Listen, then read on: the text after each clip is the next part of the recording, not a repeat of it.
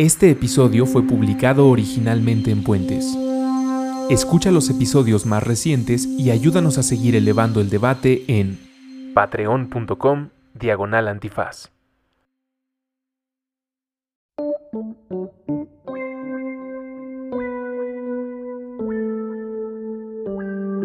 Estética Unisex, con Jimena Ábalos y William Brinkman Clark. Disponible en Spotify, puentes.mx y patreon.com diagonal puentes mx. Bienvenidos a la, a la cuarta emisión de Estética Unisex.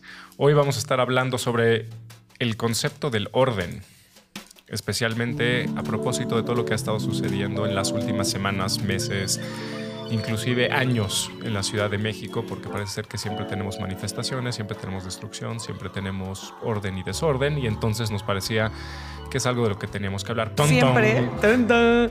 siempre dice eh, William Brickman, el viejo lesbiano, que en el fondo a mí me gusta mucho la ley y el orden. La ley y el orden. Es Ajá. muy difícil, y a ver, me debo, debo confesar que yo también me meto aquí, ¿eh?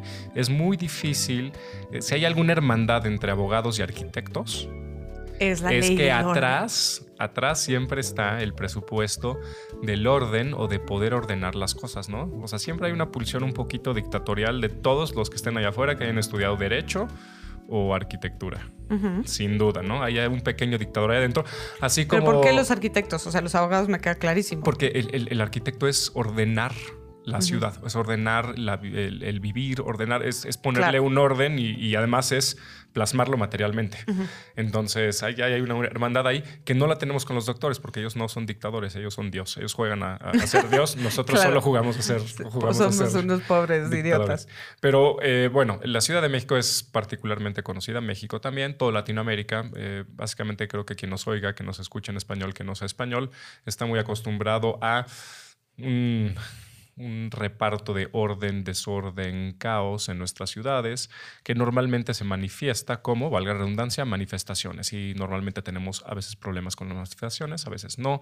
La protesta eh, está en boca de todos hoy y eh, preparándome un poquito para, para este podcast me puse a leer cosas que se decían sobre manifestaciones, especialmente en redes sociales. Y mm, me- lo que me pareció particular, particularmente interesante es que en la mayoría de las manifestaciones, entonces yo creo que empecemos por aquí, en la mayoría de las manifestaciones en las cuales hay cualquier indicio de violencia, que después eh, normalmente se dice esas no son las formas, ¿no? Lo que parece coincidir a todos, ¿sí?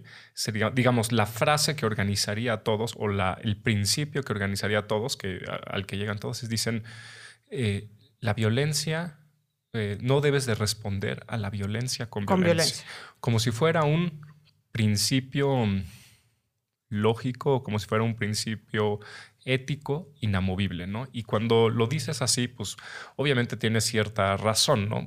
No razón, sino que tiene un cierto sentido. Lo, lo- lo oyes y dices, eh, pues sí, suena, suena correcto.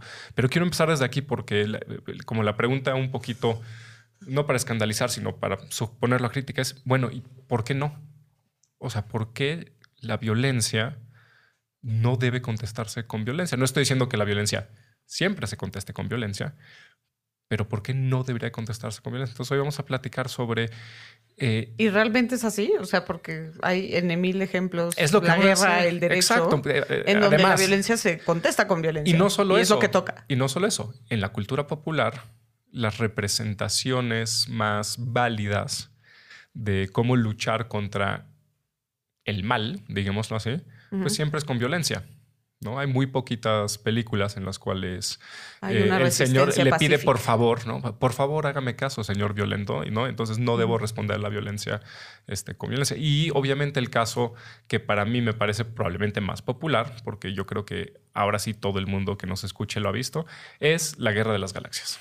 Eh, ya empezamos a geekear. Eh, ya empezamos aquí. Ya nos habíamos tardado cuatro, cuatro episodios, pero aquí yo creo que Rus me va a respaldar. Los que no, no vean, eh, los que no tengan video o no hayan visto donde grabamos, hay un libro aquí que dice How to Speak Wookiee. Entonces, aquí en, en, en Puentes hay un manual para saber hablar como Chewbacca. Entonces, claramente, eh, estamos entre fans de. Que la a mí me dicen mis familiares que yo lloro como chubaca, así que ¿Y ya. que lloras como yo, yo podría, yo podría haber escrito. Muy poco, muy poco ese- femenino, ¿eh? Tú- tú- si, si lloras como Chewbacca, es muy Sí, poco femenino. Sí, sí.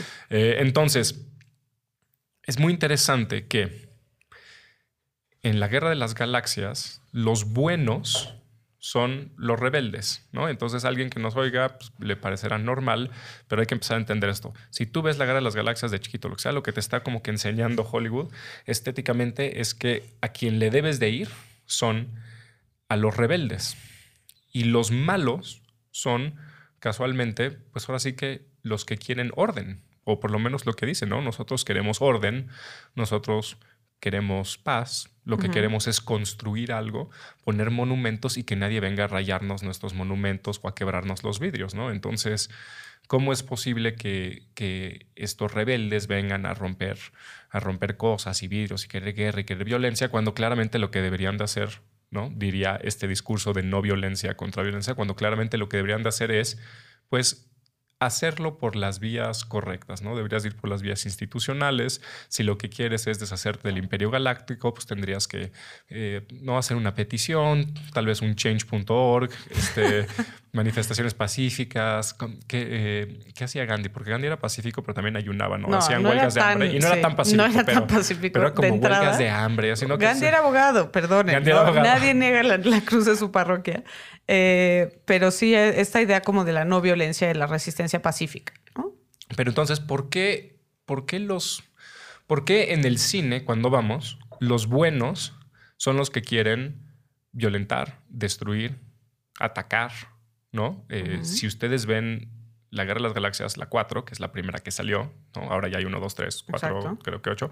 literal, las, las letritas esas que salen al principio dicen eh, estamos en un periodo de guerra civil, ¿no? Entonces, al parecer, antes no había guerra civil y es lo que pasa al final de la 3, ¿no? Entre comillas, el- la galaxia está en paz y de repente estos güeyes quieren chingar, ¿no? Y a ver, ya, ya ganó el emperador, todos están en paz y estos se levantan y hay una guerra civil. Entonces, cuando vamos cuando vamos al cine decimos bien por los rebeldes, qué bueno que están haciendo esto, qué bueno que están luchando.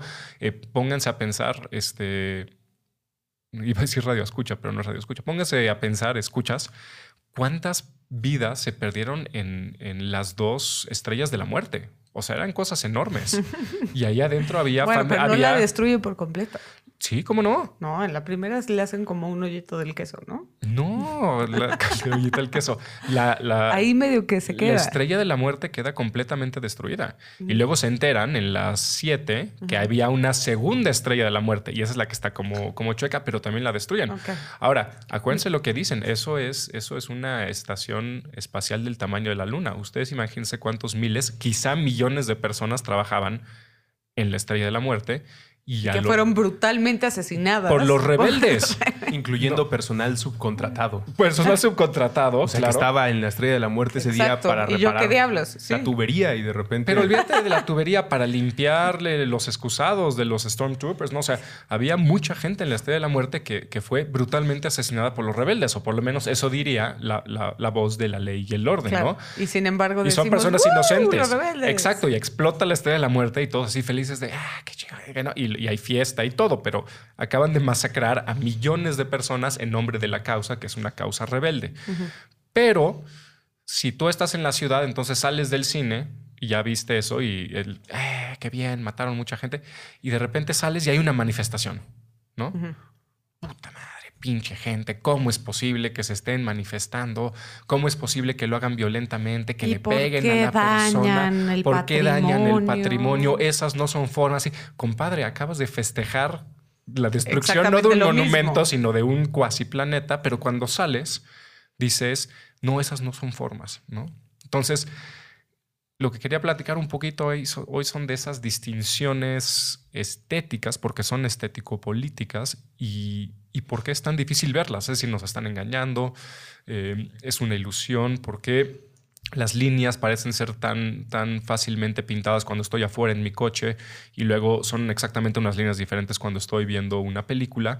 eh, y le voy a dos bandos que son completamente así. Pues, habría que decirlo. Si tú estás en desacuerdo con una manifestación, pues básicamente eres parte del Imperio Galáctico, ¿no? Claro. O sea, tú le vas al Emperador y a Darth Vader y quieres que acaben con los... Best friend forever. Exacto, y quieres que acaben con los rebeldes. Me recuerda mucho a, este, a los que hayan eh, visto How I Met Your Mother, que eh, un personaje, Barney Stinson, siempre dice que él no entiende por qué la gente le va al Karate, Karate Kid, a- a- Daniel cuando LaRusso. es el malo. Cuando es el malo. Claro. Porque claramente la persona que lo está haciendo correctamente, que ha seguido las reglas, que ha subido de cinturones, que va a un dojo, es el... Johnny. el- ¿Cómo se llama? Johnny. Johnny Lawrence, Johnny Ajá. Lawrence, ¿no? Y todo el mundo le va a, a un rebelde que no hace las cosas correctas, que está con un viejito no certificado y usa un movimiento ilegal, dice, para ganar el, para ganar el torneo. Claro. Eh, ¿Qué es lo que qué, qué diría qué diría la ley en la parte de la ley el orden? Ahora tú eres la ley, yo soy el orden, el ordenamiento. Hija, así se podría llamar el podcast. Si, si algún día no tenemos que cambiar el nombre, el nombre del podcast, Ajá. la ley y el orden está muy bueno. No, porque se Tú eres parece a ley y Derecho yo soy Remix, orden. ¿No? Se parece un Pues poco. sí, pero- Eh. Pero ya que no se pongan tan. Oigan, dos apuntes rápidos sobre Star Wars y Karate Kid. Hay una serie en YouTube que cuenta la historia ya de adultos con- Claro, con, Cobra Johnny Kai. teniendo la batuta. Y en Star Wars hay una serie de cómics de nueva generación. Bueno, tendrá cinco años o menos que salió. Eh, y en un arco de Darth Vader te cuentan la perspectiva del imperio en el que la estrella de la muerte se llama arma pacificadora. Y Claro, en todo el bueno. Imperio Galáctico, nadie sabe qué es la Estrella de la Muerte. Ellos solo saben que existe un grupo de rebeldes locos de- liderados por un viejo de una religión muy antigua que quiere volver a imponer sus formas en el planeta que se llama Obi-Wan. Wow. Y si lo piensan hoy en día, pues eso sería tal vez a quien se consideraría un terrorista en Medio Oriente. Por supuesto. Que curiosamente hoy no se puede ir a visitar la, la locación de Star Wars, la original, la casa de Luke Skywalker, porque está tomada por... eh, Es en Algeria, no, no en dónde es. Es en Es el norte de África, en algún sí, lugar. No es en Mauritania, una cosa así. ahora, ahora les digo, pero no puedes ir porque está lleno de rebeldes.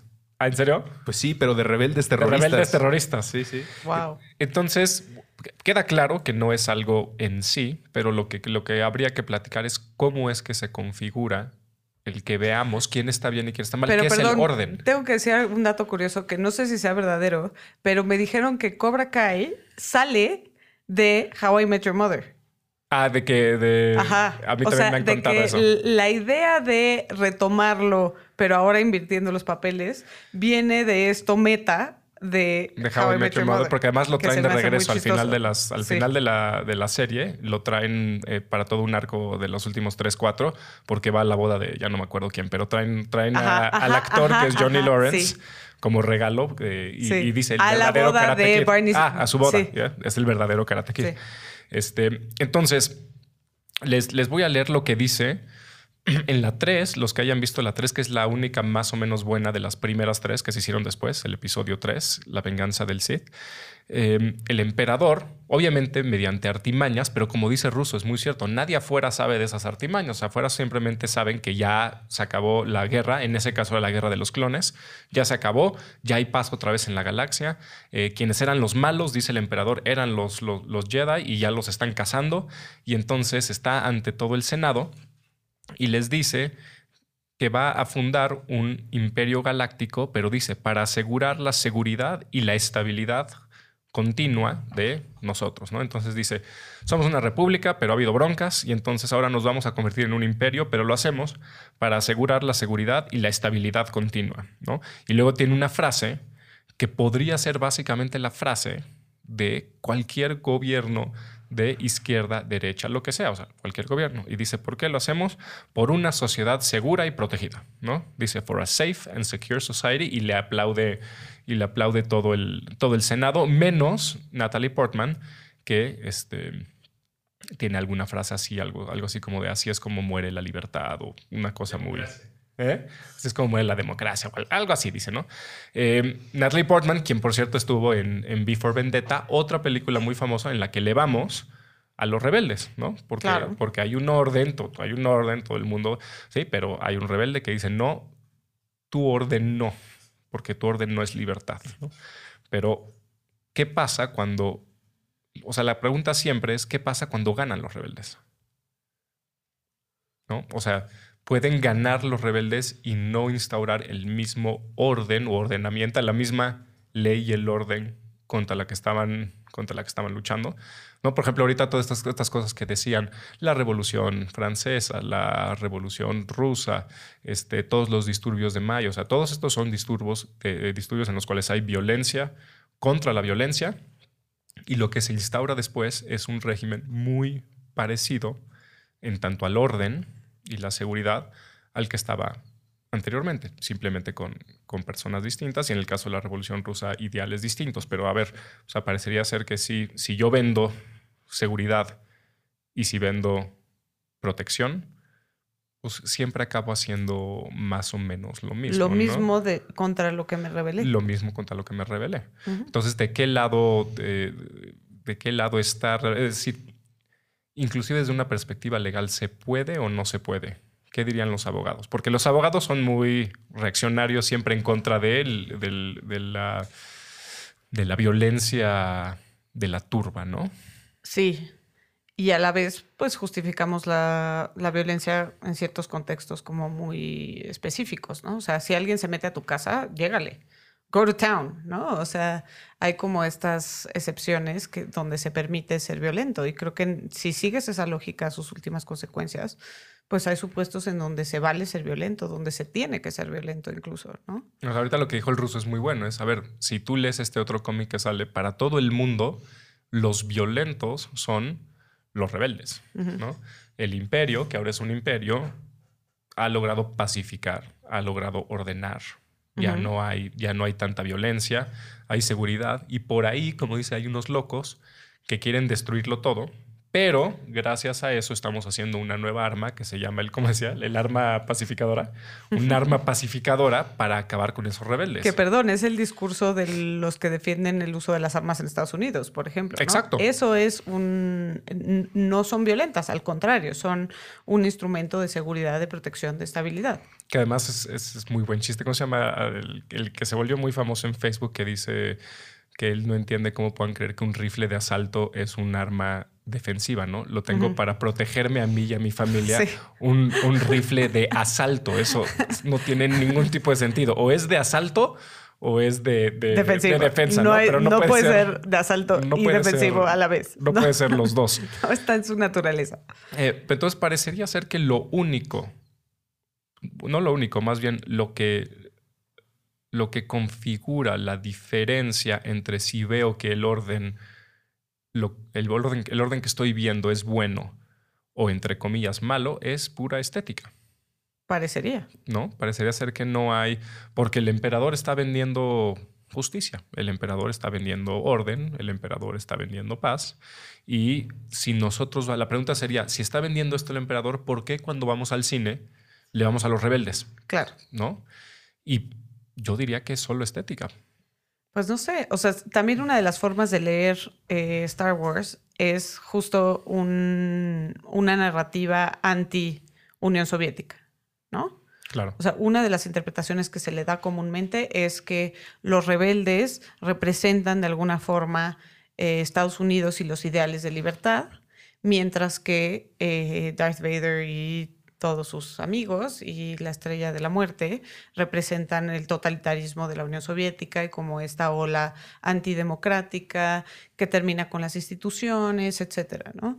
Entonces me parece interesante esa interpretación que se le ha dado a la luz de lo que estás diciendo. Los, los que no sepan, la primera de la Guerra de las Galaxias sale, si no me equivoco, en 1979 las, las, tres son 79, 81 y 84, quiero pensar por ahí, más, o, más o menos, que es lo que importa, que es pleno auge de la, de la Guerra Fría. Cuando su su Bill era chiquito. Cuando, cuando yo era chiquito. yo nací el año y muy cercano del momento en el que se estrenó eh, Empire Strikes Back, que sin duda es la mejor de todas las películas que se han hecho de... Yo mucho después. Eh, mucho después. mucho, mucho después. Pero a ver, pero es muy interesante eh, lo que estás diciendo, porque también uno puede hay una cierta pulsión que, nos hace también irnos un poquito hacia la, hacia la parte del imperio, o sea, y que no sale mucho en la primera, eh, bueno, en el episodio 4, pero sí sale mucho en el episodio 5, en el, en el imperio contraataca, que tiene que ver con la manera en la que están visiblemente organizados en el imperio, ¿no? Tiene que ver con eh, el orden de las filas, el orden de eh, la arquitectura, el orden de todo, digamos, es algo que siempre está muy simétrico, cuadrado, ordenado, etc. Pero hay una escena muy interesante que es la escena con la que acaba el episodio 4, que es un poquito a lo que iba, es decir, eh, toda esta gente se llama rebelde y son rebeldes y no sé qué, no sé cuánto, eh, pero de repente, cuando ganan y asesinan a millones de personas inocentes en la, primera estrella de la muerte, ya no le voy a decir así, le voy a decir, cuando asesinan a millones de personas en el arma pacificadora, eh, la película acaba con una, eh, se acordarán además con una, una, canción muy acá como imperial, en la cual le dan sus medallas a los, le dan medallas a Han y a y a Luke.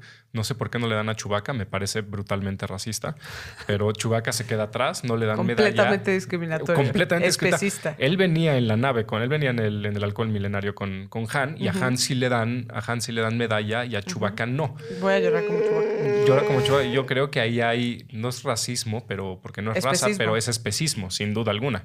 Eh, pero si ustedes ven esas imágenes, eh, el, salón en el cual se les da estos premios, la procesión y el momento que les dan los premios es francamente imperial. O sea, está todo el mundo organizado en filas, perfecto, hay un pasillo en medio, música imperial, llegan y se les suben y se les da una condecoración militar. Vamos a utilizar tu analogía, como si fuera la Unión Soviética. O sea, los rebeldes, en el momento en que logran su primera victoria, pues ya no son tan rebeldes y organizan un espectáculo que es básicamente de naturaleza, de naturaleza imperial. Pero cuando lo vemos, ese sí se vale, porque es Luke y Han, los y, son, y son los buenos, claro. ¿no? Y es la princesa. Pero cuando lo vemos, eh, eso lo usó mucho el director de, el director de ahora que, que, hizo las nuevas. Hay muchísimas escenas en las cuales trata de hacer que el nuevo imperio, que creo que se llama la, la nueva orden, se vea casi casi como si fuera rally nazi de Nuremberg.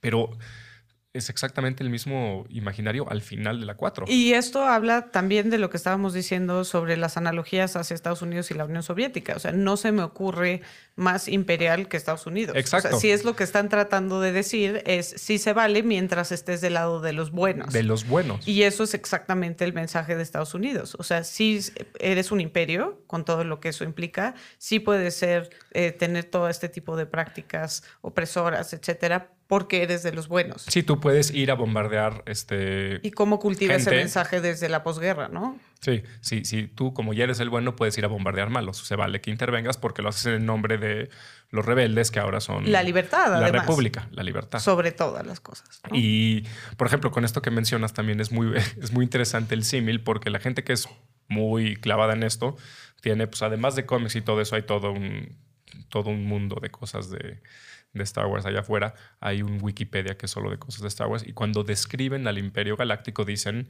es un, dicen que es una dictaduría, un, sí, no, dictadura. una dictadura o un totalitarismo, pero dice que se sustenta en un em, Industrial Military Complex, como el, complejo industrial militar que básicamente están describiendo Estados Unidos. Por supuesto. ¿no? O sea, si hay, si hay algún complejo industrial militar en el mundo, es Estados Unidos. Entonces, es como si estuvieras describiendo eh, el imperio, es como si estuvieras describiendo Estados Unidos, pero si lo ves en Estados Unidos y está sentado en California en 1977, pues claramente los malos son los rusos. la Unión Soviética. ¿no? Sería interesante. Eh, ¿Qué hubiera pasado si la ven en Rusia? Pues yo creo que los rusos hubieran pensado que, los... Ellos son los rebeldes. Que ellos son los rebeldes. Claro. ¿no? Y, que y el Death Star es Estados Unidos. No, el, sé, no sé a qué te refieres con Death Star, yo solo conozco el, arma pacificadora. El imperio es Estados Unidos. El imperio es Estados Unidos. A ver cómo le dice Hugo Chávez a Estados Unidos. Es el imperio. El imperio. ¿No? Es el imperio y solo que son formas más libres de, de, hacer, de hacer imperio. Pero quiero regresarnos a la parte estética y como estos mensajes incluso simbólicos con colores, etcétera, ¿no? Porque Darth Vader es como la oscuridad. Ah, es muy bueno porque es... Este, eh, padre oscuro, ¿no? O sea, toda esa simbología. Y en cambio Luke, Leia, este, son como nombres relacionados a luz. ¿Sabes Siempre visten de blanco. ¿Sabes que nunca hay en el Imperio? Me acabo de dar cuenta ahorita que estás diciendo. No hay el equivalente a Leia, o sea, no hay mujeres en el Imperio. En, la, en ninguna, a ver, bueno, Nomás, nomás de Ay, volví a ver pues la qué 1 y la 2. bueno que destruyeron el En el arma pacificadora. No, en, pero las, en las primeras seis películas solo aparecen ocho mujeres a cuadro teniendo un papel principal. Fue una trivia que una vez tuve que armar porque estábamos buscando Pero qué como... fuerte, ¿no? Eso. Busquemos un dato duro de Star Wars así para que nadie se pueda ganar estos boletos. Creo que para una premier. Nos dimos cuenta, a ver, di más de 10, 20, 15 y de repente nos dimos cuenta, órale, no hay más de 5, ya después encontramos 8, forzándolo mucho y... Pero en la, pero en la 4, 5 y 6 Y que no pasa hay ninguno- mujeres en el imperio. O sea, obviamente solo vemos este, eh, armas No hay pacificadoras y, imperio. y- y nada más, No. pero no hay una sola mujer en el imperio. Pero además creo que ninguna, o sea, paréntesis, ninguna de las películas, quizás las más nuevas, pasan el Bechdel test. El- es el de cuántas El líneas. Bechdel test Las es líneas un de diálogo, es- no, nada ¿No? más, lo único que se necesita, que no parece tan difícil, es que una mujer hable con otra mujer sobre algo que no es un hombre. Pero sí lo pasa por los diálogos de la princesa Leia. Ok. No olvidemos que a pesar Pero de con que... otra mujer, No. ella habla con otra mujer. No, nunca se le usan... Entonces no lo pasa. Por eso, ah, bueno, no, no, No, de puede hecho, pasar no. si no hay diálogo entre ellas. Exacto. Lo que yo sabía era que eh, si se refería hacia un interés romántico, un porcentaje de sus expresiones también afectaba. Y ahí la princesa Leia, a pesar Sí, de no la cuenta. deuda histórica, pues de no haber tenido a más mujeres en el reparto, Sí. pues siempre hay que verla como esta no De es una princesa de Disney. Es fregona, es fregona. Esta sí, mujer mató al gángster más poderoso de la galaxia. Sí. ¿Ella lo mató? Sí, yo coincido, pero no sé si, si, si pasa el, el test de cualquier manera. ¿eh? Pero Ah, bueno, en, la cierro 3 ya hay, en la 3 ya hay mujeres que en, en- con Java, ¿no? Pe- Pero todas son como esclavas, lo que sea. Pero tienes razón, ella mata, ella mata a Java. Pero a todo esto, porque lo que decías, hay una cierta estética. Por ejemplo, entonces los malos en el imperio son muy, esto es muy interesante, son muy masculinos. O sea, son colores neutros, son colores no, blancos, grises. Eh, ahora en las nuevas le meten, le meten rojo. Y, y sí es mucho más. La rebelión es más colorida, pero yo diría, por- por- por- porque eso me surgió un poquito la, la- la duda, pero no femenina. Solo y más además colorida, ¿no? es interesante esto hablando de estética porque eh, la estética de los malos es muy mecánica, por decirlo de alguna manera, mientras que la estética de los buenos es mucho más orgánica, por decirlo de alguna manera. O sea, en cuanto a sus vestimentas, telas, etcétera. Claro. ¿Sabes a qué me estoy refiriendo? Sí, y, no sé y- si me estoy expresando. Sí, bien. no. Y también eh, dónde viven y así. Eh, el- no, todo el tiempo que estamos viendo al imperio están en naves espaciales, o sea, en constructos artificiales, en, la, en, en el arma pacificadora. Y los buenos, los rebeldes, están en la selva, en este, los En bosques, en el desierto, en, en- en, no, los Wookiees acá, que sabemos hablar Wookiee, todos sie- siempre están en cosas mucho, mucho más grandes. Pero, pero lo, que, lo que me es interesante es que logran, logran, no creo que lo hayan hecho a propósito, pero logran hacer esta dicotomía bueno o malo sin meterle femenino al, al- a la parte del rebelde. No sé si sea tan feo de que ya realmente el único color femenino que, que está reservado en el imaginario de Occidente ¿Es el rosa? rosa, ¿no? Porque. No sé, yo lo- le veo una tendencia, y a eso me refería un poco, le veo una tendencia más mm, femenina a la vestimenta de los rebeldes. O sea, sobre todo estos cafés blancos, eh, telas envueltas, que a esto como muy, esta estética muy robótica de los, los malos. Ahora, ¿qué pasa ahorita? Entonces, si ahorita yo salgo con un compadre que está en su coche y está mentando madres por, por la violencia de las manifestaciones o porque están tomando violentamente la calle o lo que sea, le digo, compadre, cuando dices eso, suenas al Imperio Galáctico. ¿Qué me va a decir?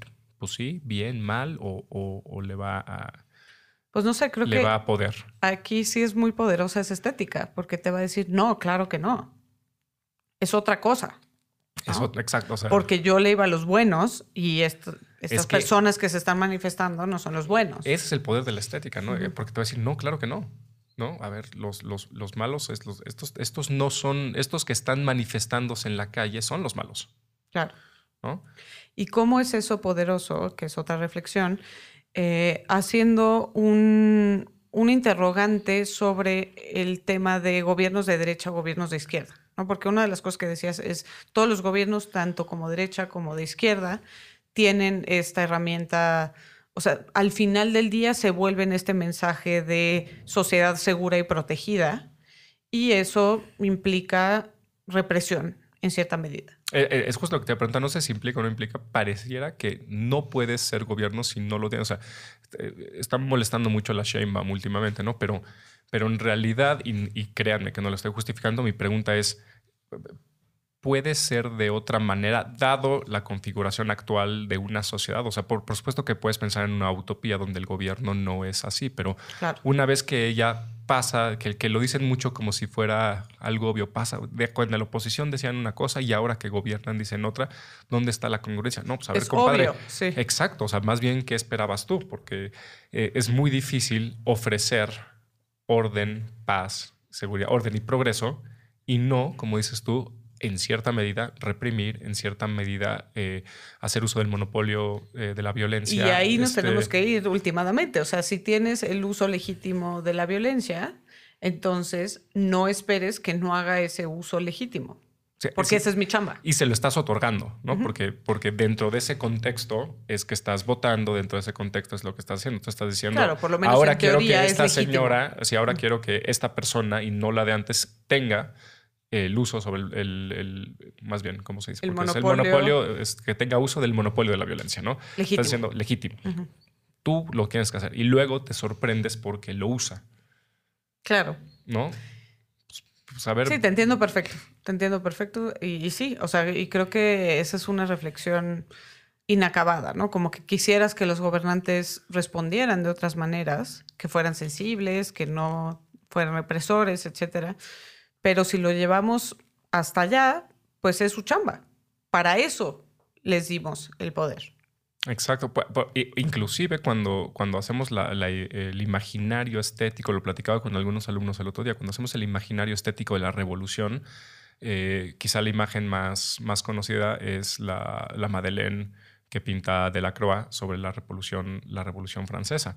Y, y es muy interesante porque no, tiene simbología eh, de, esta maternidad y de este cuidado y todo, pero quieras que no, inclusive es una mujer que está...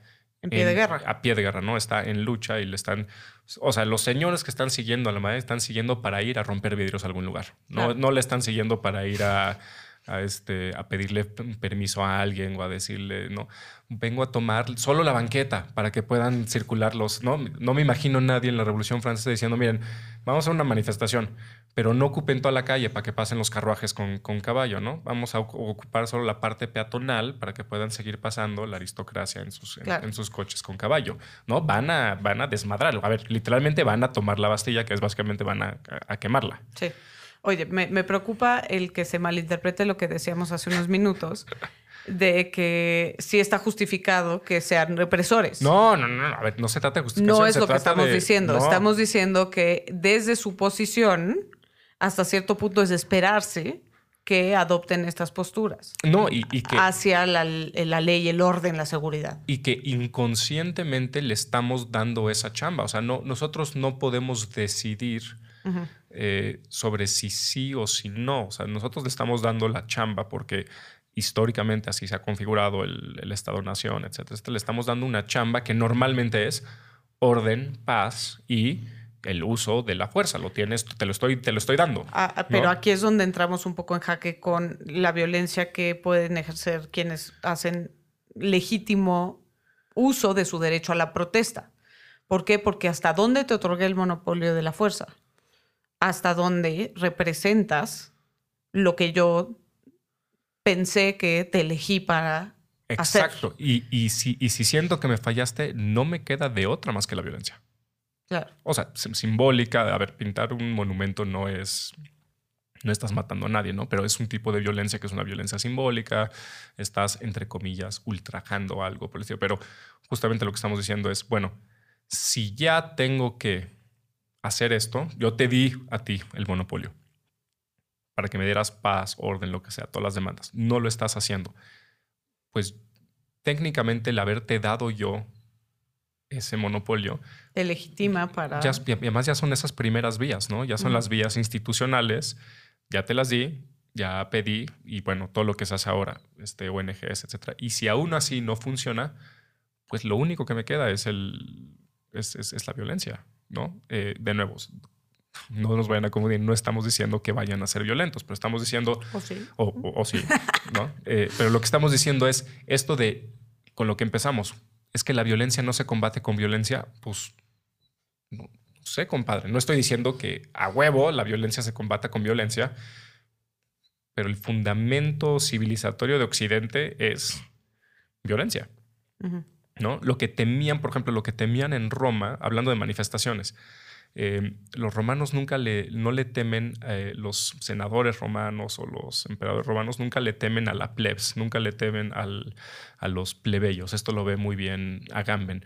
Le, le temen al tumultus, O sea, ellos no le temen al pueblo, ellos no le temen a, a los plebeyos, a la plebs, no le temen a las civitas, o sea, eso no les da miedo. Lo que les da miedo es cuando eso se convierte en un tumulto, cuando, cuando la, la plebs se convierte en algo lleno de furia, ira, etcétera, etcétera, etcétera, entonces sí. Entonces lo que tratas de hacer como gobierno es evitar, Evitar que se vuelva un tumulto. que se vuelva un tumulto. Y entonces, si tú tienes una protesta legítima, tendrías que procurar un tumulto. Claro, Eh, a ver, es lo que estamos diciendo, o sea, los fundamentos de nuestra civilización es que si no evitaron el tumulto, pues el tumulto les va a caer, o sea, porque... Pero es- eso, eso está relacionado con lo que se ha dicho en, en días pasados, semanas pasadas, sobre, eh, pero es que, ¿qué ganan? ¿No? O sea, como estrategia política, ¿qué ganas rayando monumentos? ¿Qué ganas con el tumulto? Esto. No, esto, Miedo. Esto y además, que, que- que miedo suena mal siempre, pero Sí. no necesariamente es algo, no necesariamente es algo malo. Y además ahí hay una distinción muy interesante eh, de lo que realmente es la política. Eh, desde una posición un poquito ilustrada, pero que nos sirve a nosotros para analizar, un, un filósofo francés que se llama Rancière dice, eh, perdón, eh, por disculpe maestra, gracias. Entonces, eh, eh, desde una posición de nuevo medio ilustrada, pero, pero buena para análisis, él, eh, él dice, lo que nosotros normalmente entendemos como política, o sea, cuando nosotros hablamos la política y no sé qué, él dice, eso no es política. Dice, eso es policía. Dice, ¿por qué? Porque son gente que ya sabe cómo está el pedo, están organizados de esa manera, hay un reparto, él llama es un reparto de lo sensible, que ya está puesto. Hay un orden, ¿no? Y dentro de ese orden, si yo sé cómo está el orden, puedo hacer demandas, puedo pedir cosas, sé cómo conseguirlas, ¿no? Ujú. Entonces sé que si yo hago esto y esto y esto, puedo conseguir esto. Sé que si me pongo afuera de gobernación y, y no sé qué, y soy antorcha campesina, eh, me voy a dar esto. Pero soy reconocido como, como parte de ese reparto, ¿no? Antorcha campesina es parte de ese reparto. Eh, los senados y los diputados son parte de ese reparto. Eh, cierta parte Igual del que pueblo... los lobbies. Y Igual que los lobbies son parte de ese reparto, pero él dice, la política solo se da cuando hay alguien que no tiene parte en el reparto. Es decir, hay alguien que está afuera de ese reparto de lo sensible, y dice que es de lo sensible por lo que venimos platicando hasta ahorita con todo lo del imperio. O sea, esto veníamos. Es de lo sensible porque es una cosa estética, es Claro. estético-política. Pero dice, hay gente que no es parte de ese reparto, que no tienen parte en la parte. Y a ellos lo único que les queda es hacer política. Y la única manera de hacer política es así. Es, tienes que hacer visible, tienes que manifestarte. Y esa irrupción, en tanto que siempre es irrupción de un orden, tiene que romper ese orden. El orden ya está hecho, ya está repartido. Y que, perdón, esto ¿No? también me recuerda a reflexiones feministas sobre el reparto de poder, ¿no? Porque mucho de lo que se dice desde el feminismo es, eh, estas feministas liberales lo que querían era un pedazo del pie, del poder. ¿no? Pero las feministas de otras corrientes dicen, no, no nos interesa jugar el mismo juego en este mismo sistema. El problema es el pastel. Es el pa- ¿no? El problema es el pastel. No queremos una parte del pastel, sino que lo que queremos es romper, Romper el, el pastel. Ahora, si rompes el pastel, va a haber otro pastel. Muy Sin duda. probablemente, ¿no? No, no, no hay mundo sin pastel. Pero eso es para, para otra discusión. Eso, es, eso viene después. Eso viene después de que, de que destruyes dos, dos este, armas pacificadoras. ¿no? Luego, ya, luego ya que viene. Lo que viene es toda una franquicia de billones de dólares con cada vez más, más armas pacificadoras. Pero, eh, pero el primer momento es ese. Es decir, lo que tú estás diciendo, a ver, el siempre hay un pastel. ¿No? Y en ese pastel todos coinciden en ciertos modos, cierta estética del ser, del pedir, del demandar y cómo hacerlo y cómo se reparte. Es una repartición sensible del poder. Si yo estoy afuera de, esa, de, ese reparto, lo único que me queda es romper el pastel o quebrar el pastel o hacer algo con el pastel o un pastelazo, no sé. Pero no, no se me puede pedir que si estoy afuera del pastel, y hay que pensar esto literal como así teoría de conjuntos fácil, ¿no? Si estoy afuera del pastel, pues no me puedes pedir que utilice las vías del pastel. Claro. Que siga las reglas del pastel. Y eso es una reflexión feminista tal cual. No, que siga las reglas del pastel. No voy a seguir que me vista como dice el pastel. Tus mismos, exacto. Tus mismas estrategias, tus mismas vías, que son de entrada patriarcales. Pero el pastel funciona porque es un pastel. Entonces, todos los que están adentro del pastel, que normalmente son una cierta mayoría, y aquí yo creo que cabría la reflexión de que probablemente en el caso de los feminismos también, ¿no? Porque hemos platicado muchas veces cómo hay una gran parte de las, de las mismas mujeres que no coinciden eh, en casi ninguno de los postulados del feminismo y por lo tanto serían parte del pastel. Todos los que están adentro del pastel dicen, compadre, no me muevas el pastel. ¿No? Pues ¿por qué? Porque los que estamos aquí adentro estamos ordenados, nos sirve, nos y sirve de mucho ese pastel. Sirve de mucho. Entonces, o sea, que me rompas un monumento o un vidrio, es, me está rompiendo el pastel. Y a mí el pastel sí me sirve porque sí soy visible, sí soy reconocido. Cuando hablo, la, parte más bonita de es cuando hace la cuando hace la analogía al, al, animal aristotélico. Entonces dice, los que están afuera del pastel, cuando hablan, las personas que están adentro del pastel no le reconocen su voz.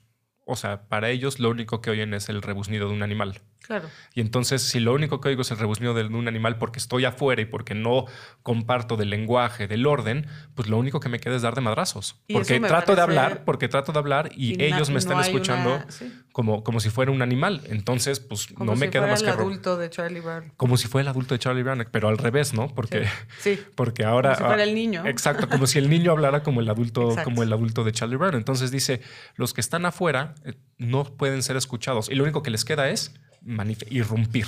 Que esto es totalmente vigente pensando en movimientos sociales, ¿no? O sea, no, no tengo cabida en los canales que me darían voz. Pero yo creo que más históricamente habría algo muy triste aquí y, no estoy para nada desacreditando los movimientos radicales, feministas de todos los últimos años, pero también unas cosas de las que platicábamos en la intervención pasada es que ah, muchas de estas mujeres lo que están diciendo es, ya conseguimos una parte del pastel, ¿no? O, movimientos anteriores, ONGs o lo que sea, han conseguido una parte del pastel. Y eso no ha cambiado el pastel. Claro. Al contrario, cambia el movimiento, ¿no? Entonces, los que ya consiguieron una parte del pastel ya están complacientes. Ya no quieren más porque dicen, ya se consiguió una parte del pastel, pero el pastel sigue siendo violento, ¿no? O el pastel sigue siendo opresor, o el pastel sigue siendo... Entonces, ¿de qué otra sirvió? forma de verlo es con la analogía de la puerta, ¿no? Que también usan las feministas, ¿no? Que es, no, no, no, no vayas a hacer reclamos demasiado radicales, no vayas a incluir a poblaciones demasiado marginadas, porque entonces antagonizamos a los hombres a quienes les estamos pidiendo permiso para tener mi pedazo del pastel, eh, ¿no? Exacto, quieres que te abran la puerta Entonces vamos poco a poquito, ¿no? Entonces vamos poco a poquito y primero entran las mujeres blancas, eh, de cierta clase social, bla, bla, bla, y así. Y pues obviamente eso no vuela porque no, no contempla a las personas que están más en los márgenes. Entonces la idea es rompamos la puerta. Y pero también de una vez. Pero eso también le permite a la gente que está dentro del pastel de decir, estas sí son formas. Exacto. Aprendan de las feministas calladitas, las que hacen las cosas correctas, las que hacen ONGs, ¿no? Esas lo están haciendo bien porque yo desde el pastel estoy diciendo, mira, está muy bien, ¿no? Aprendan a los que están haciendo lobby en contra del imperio galáctico para que haya un poco más de democracia en el imperio galáctico. No le hagan caso a los rebeldes que están tratando de destruir nuestra arma pacificadora, que costó muchos billones de, muchos millones, millones de, ¿sabes cuál, qué, usan en el imperio galáctico? ¿Sabemos o no? Bueno, dólares galácticos que son, impuestos de la gente, ¿no? Pinches rebeldes, están, nuestros impuestos están construyendo las armas pacificadoras y los, y, y los están destruyendo. ¿No? Nuestro orden, todo lo que hemos construido, lo que hemos pagado, lo están destruyendo. No es la manera, no es, no es la manera correcta.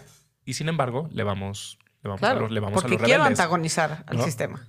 Porque quieren antagonizar el sistema. Entonces, cuando el sistema se ve como el Imperio Galacto este- Galáctico estéticamente, ¿no? Malos deformes, negros, un emperador todo acá, cucho, ¿no? Puros hombres, este, soldados, música. Yo creo que el, el- el éxito más grande ahí es la música de John Williams.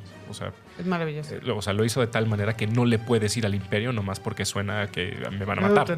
Sí, no, o sea, me va a matar estos. Sí, A no, lo podemos poner luego en, la producción para que, para, para que, para que la gente recuerde la marcha imperial. O Solo sea, quiero lanzar como dos preguntas. La primera es que no contestamos esto si es más propio a gobiernos de derecha que de izquierda.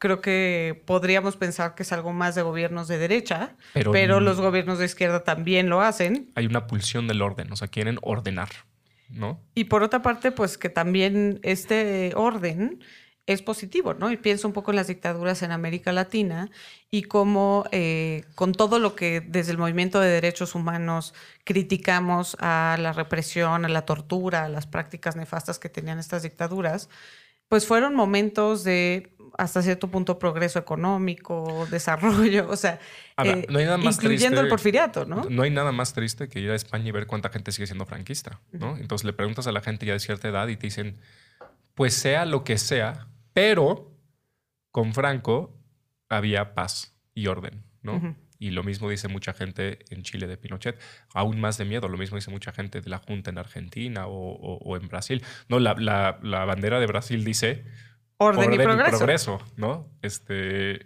Sí, lo que justo dices- para allá voy, ¿no? Y cómo esto nos vuelve a apelar, ahorita que están resurgiendo estos gobiernos de derecha, también es parte de su discurso, ¿no? Y los de izquierda disfrazados de derecha. Sí, pero mucho en estos, en estos discursos antimigrantes, este, antiderechos reproductivos, lo que hay detrás que apela a las pasiones de las personas es esta idea de orden progreso. El, el migrante es el, porque más, si te fijas, por ejemplo, Trump lo hace muy bien. Eh, Trump no te dice el migrante, ¿no? Son las hordas, Claro. hordas de migrantes que están atravesando la frontera, casi casi como los zombies de World War C, ¿no? Así como Sí. si vieran todos como hormigas. Y entonces aquí está apelando al tumultus, o sea, lo que tienes que Por tener miedo. No es un migrante aquí y un migrante allá, y no es, no es el migrante organizado ni el migrante que te va a quitar la chamba, ¿no? Porque eran los migrantes de antes. Los migrantes de los Bush y de los, y de los Clinton son los que te van a quitar la, la- la- la chamba. Estos son hordas de migrantes.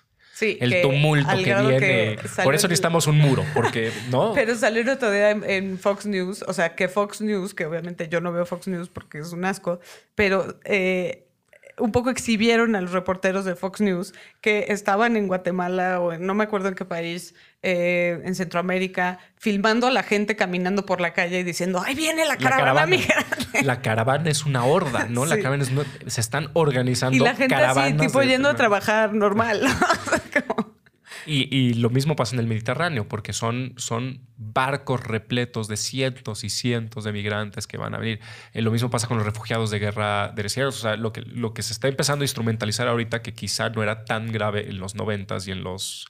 ¿Cómo se le dice a los 2000? Ujú. 2000 en los 2000 era, era la idea de la, de la turba, del- de la cantidad, del, del que nos van a nos va a rebasar a la, a la- a la sociedad occidental esta cantidad. Y de- no te de encanta, hablando de estética, el componente racial de esto. Sí, porque es, porque es más animal, ¿no? La, la turba, si además es turba de inmigrantes Claro. de un color diferente Son al de otro nuestro, o color, de una entonces- raza diferente a la nuestra, Exacto. que es tristísimo, porque es, es como regresar al, al- al tropo del, del africano-americano en, en Estados Unidos en el siglo XIX. Pero juegan ¿no? mucho con esa idea, Claro. que también es estética. Sin decirlo, porque no necesitan decirlo, simplemente es miren cuántas personas negras vienen para acá. Una, Porque una eso juegan los prejuicios que ya tenemos sobre quién comete delitos, tal, tal, tal, ¿no? Exacto. Entonces son este, gente del Medio Oriente, ¿no? Como decía, como decía Russo, esos son fundamentalistas de los peores. Entonces, hordas de gente irracional, gente, gente africana, exactamente lo mismo, ¿no? El prejuicio de gente irracional y además muchos. Y bueno, el migrante latinoamericano, que es exactamente eh, lo mismo, ¿no? Ahí tienen que cambiarlo, creo que un poquito, no son muy racistas, pero creo que ahí la, idea que cambian un poquito es el que son unskilled, ¿no? Entonces, no los están mandando a sus mejores. Los, los, si te fijas en las inmigraciones, digo, no, no, no, no vivimos allá, pero en las inmigraciones negras y árabes nunca tienen que decir que hay que hay buenos, ¿no? Claro. Y aquí porque es- se aquí- asume que todos son malos. Y aquí sí hay buenos, pero no nos están mandando a los mejores. nomás Los que mandan- nos llegan son así son como... la, son, son, son la peorcito, sí. Y es pura estética. Es, es pura, y es ordenamiento y es vienen a quebrar este orden que ya tenemos, esta paz, este progreso. eh, vienen porque quieren nuestro orden, además, ¿no? O sea, porque vienen para acá, porque acá hay orden. Entonces eso quieren ellos, pero si vienen, lo van a, lo van a, este, lo van a, a deshacer porque no comparten nuestros ideales ni nuestros valores ni nada así. Y todo se vuelve un, un recurso Y no hay suficiente pastel para todos. y, y nunca hay suficiente pastel para todos, ¿no? Especialmente si eres el, el- la persona que está hasta arriba del pastel y que estás beneficiándote de todo, de todo lo, lo- lo que, lo que viene con el pastel, ¿no? Ahí sí claramente no hay para todos. Claro. No alcanza. Este, mm, ¿alguna otra cosa? Ruso. ¿Quieres sea, defender? se me ocurren ¿Quieres 800 defender al más imperio? cosas, pero- ¿Quieres defender al imperio galáctico? ¿No? ¿Eres pro rebelión? Sí. Dos, dos, dos. Como que dejó de funcionar. Dejó de funcionar el Oh. micrófono de ruso. Problemas, problemas técnicos. Eh, pues bueno, la nota de despedida, como siempre. Les recordamos que. A, a ver, ahora sí ya cumplimos con los cuatro que queríamos eh, hacer como de. De introducción. Como de introducción de cosas de muy. teóricas, porque Exacto. somos muy profesores. Porque somos muy ñoños. Entonces. Y en mi caso, ñoño y teto, porque estuve hablando una hora de la De guerra de las Star Wars. galaxias, ¿no? Este. Mil veces mejor que Star Trek, pero bueno. Star Trek es colonialismo súper violento. ¿Cómo se llama? Battlestar Galactica. ¿no? Hijo, los que estén allá afuera que no hayan visto Battlestar Yo no la he Galactica. visto, ni la veré. No mamen, qué serie. No, no, no, no, es espectacular. Y ahí esa sí te da para 20 podcasts. Está No lo voy a buenísima. hacer. Porque hay Cylons. Me voy a resistir. No. Si ustedes son de mi equipo. No lo hagan. No sean del equipo de Jimena. Battlestar Galactica es espectacular. Me imagino que Russo lo ha visto porque tiene todo, todo, todo esto aquí. Sí me está diciendo que secuencia que no tiene micrófono, pero es buenísimo. Y hay muchas cosas filosóficas, pero no, no podemos hablar de eso porque nada más nunca lo vas a ver. Creo que son como No, no, 200 o sea, episodios. bueno, son 200 convénzame, episodios. convénzame. ¿Cuándo vas a acabar? Son 200 episodios y tienes dos bendiciones. O sea, nunca jamás vas a poder acabar de ver Battlestar Galactica. Te No falta, me subestimes. te falta Handmaid's Tale todavía. La- y ya sale el nuevo libro de Handmaid's Tale, de, de Handmaid's Tale, que tenemos que hablar. Sí, que tenemos que hablar de ello. Exacto. Entonces, una, como ya acabamos estas cuatro, les recordamos que a partir, bueno, siempre, pero más ahora, si ustedes quieren que un programa se trate de algo en específico, tienen algún tema que les interese mucho, ya guardé unos que nos han mandado por Twitter. Ajá. Eh, ya los tengo ahí guardados este, de cosas que quieren, de, Sí, de las que incluso nos, nos hablemos. hablaban de un crossover con el chiste del sofá. Un crossover con Nintendo. Ya eh, una, no me acuerdo ahorita el, el handle de Twitter, pero ya sabrá quién es. Ella, ella le urge que hablemos, que especialmente tú, sobre la infidelidad. Mm, Entonces, es- es, un tema. es Que un tenemos tema- pendiente, no sé si sea el siguiente, eh, programa de eh, sobre el deseo sexual. Eh, puede, puede ser la parte del deseo. Este, ¿Tú sabes cuál, cuál película necesitamos ver para la próxima o todavía no, no Mm, has todavía pensado? estoy rebotando dos o tres. Pues bueno, En vamos a tratar de ponerles en Twitter cuál película hay que ver para la, para la próxima sesión, para que la puedan ver antes de, de escucharlo. Entonces, eh, ahí se los pondremos, búsquenos. Jimena está en arroba jimavalos, Ujú. J-I-M. Y Ábalos, William, arroba William Brinkman. B-R-I-N-K-M-A-N. Lo que necesiten, ahí pueden mentarnos la madre, pueden pedirnos cosas, pueden... eh, pues realmente pueden hacer lo que quieran, ¿no? Pero no, no les vamos a hacer tanto caso a las cosas. Pero sí, el, el tema, el tema que quieran, sí, los, sí, nos, sí son muy culeros si los bloqueamos, ¿no? ¿Tú tienes bloqueado a alguien o no en Twitter? No creo que. Bueno, alguien medio creepy, pero no por, por que difiere de mis posturas. Yo nunca he bloqueado a alguien, pero ya vi que sí estoy bloqueado por algunas personas. No sé por ¿Ah, qué. sí? sí, Mm. pero sí estoy. Yo te estoy tengo en bloqueado. mute, pero no El- te el mute, ese mute está bien. Eh, entonces ahí encuéntrenos y nos vemos eh, la próxima, en dos semanas. En, no, ¿Te gusta eso? Nos vemos en la estética unisex. Sí, En dos semanas. nos vemos en la Nos estética vemos en la estética unisex. Y gracias a Valeria Villalobos que está aquí eh, viendo nuestra grabación en vivo, que, que aparte nos ha, nos ha ayudado a correr la voz sobre el podcast. La mejor PR cultural. Entonces, si necesitan public relations culturales, que yo sigo sin entender bien qué es eso, pero soy muy corto de entendimiento, la pueden encontrar en arroba Valville. Arroba Valville, ¿no? Bill-Val. Arroba Bill-Val. No me sé los, los handles de la gente. estoy eh, rodando mis ojos. eh, rodando. mi Y muchas- estoy viendo mi cerebro. Y muchas gracias a todas las personas de los medios que nos consiguieron, que, que Val nos consiguió entrevistas y que tuvieron el, el, este, Que estuvieron interesados Esto y que el nos tiempo. entrevistaron, platicaron con nosotros. publicaron cosas, se les, se les agradece, se les agradece muchísimo a todos. Ahí los agradecimos ya en Twitter. Eh, pues bueno, Bueno. otra vez nos vemos en dos semanas en la, En la Estética Unisex. Estética Unisex, con Jimena Ábalos y William Brinkman Clark. Disponible en Spotify, puentes.mx y patreon.com diagonal puentes mx.